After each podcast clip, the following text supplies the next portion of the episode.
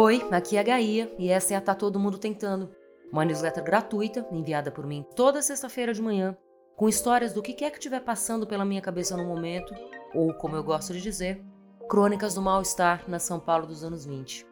Esperamos que agora com um pouco menos de mal-estar, hein? Além da versão em áudio, você pode ler direto no e-mail, que também tem links, vídeos, dicas e outras coisas legais. E você ainda pode assinar a versão paga da Tá Todo Mundo Tentando, o Guia Pauliceia, que chega por e-mail todas as quintas-feiras com dica de coisas para ver, fazer ou comer em São Paulo. Além desses e-mails extras, apoiadores também têm acesso ao arquivo de todos os guias já publicados, incluindo guias de cinema, livrarias e bairros. Para assinar, é só seguir o botão direto na newsletter. Tá todo mundo tentando, uma alma repleta de chão. Anteontem, perdemos em questão de horas Gal Costa e Rolando Boldrin. E a primeira coisa que eu pensei, perdão, foi que bom que eu vi o Milton Nascimento cantar há uma semana no último show dele em São Paulo. O último de todos é logo mais em Belo Horizonte. Eu vou pouco a shows. Eu sou uma pessoa pequena, só enxergo ombros e o som costuma chegar embolado nos meus ouvidos. Além disso, no geral, eu não me sinto bem entre muita gente. Fui nesse por captar um sentimento de despedida de algo grandioso. Como um amigo falou no Twitter essa semana, nós estamos vendo o fim de uma era luminosa da música brasileira. Quando a banda que acompanha Bituca começou os primeiros acordes da melodia de Ponta de Areia, o meu coração começou a desaguar. Essas músicas, lembrei, são a parte enorme de quem somos e de quem eu sou também.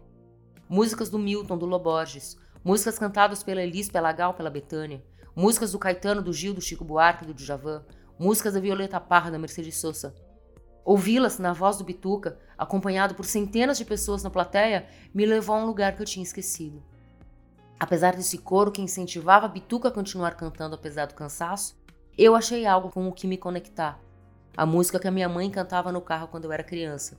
A música que a banda do meu pai tocava em todos os shows. A música que eu cantei uma vez em outra vida, caminhando de mãos dadas na praia de Itaúnas quando era só uma vila de chão batido.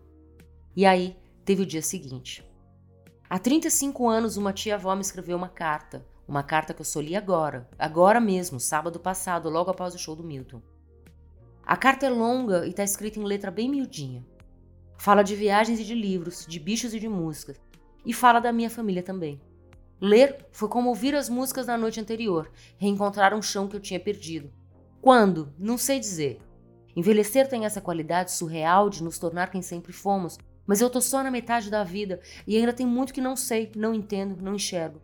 Mas sei que sem as músicas eu não estaria preparada para ler e, portanto, não tinha mesmo que ter lido antes.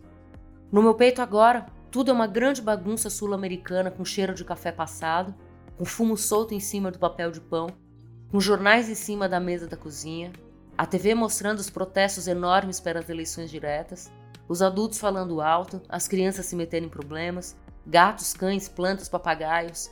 Em algum lugar lá no fundo, a Gal cantando que o amor é azulzinho. Continuo procurando sentido nisso tudo, apesar do meu mapa astral que é todo água e fogo, e apesar do meu coração de ventaval. Sempre com os pés firmes na terra, sempre com a alma repleta de chão.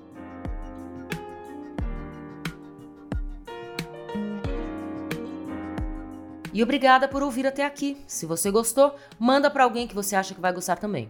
E se for compartilhar nas redes sociais, pode me marcar. É arroba Passarelli no Twitter e no Instagram. Semana que vem eu volto. Até lá!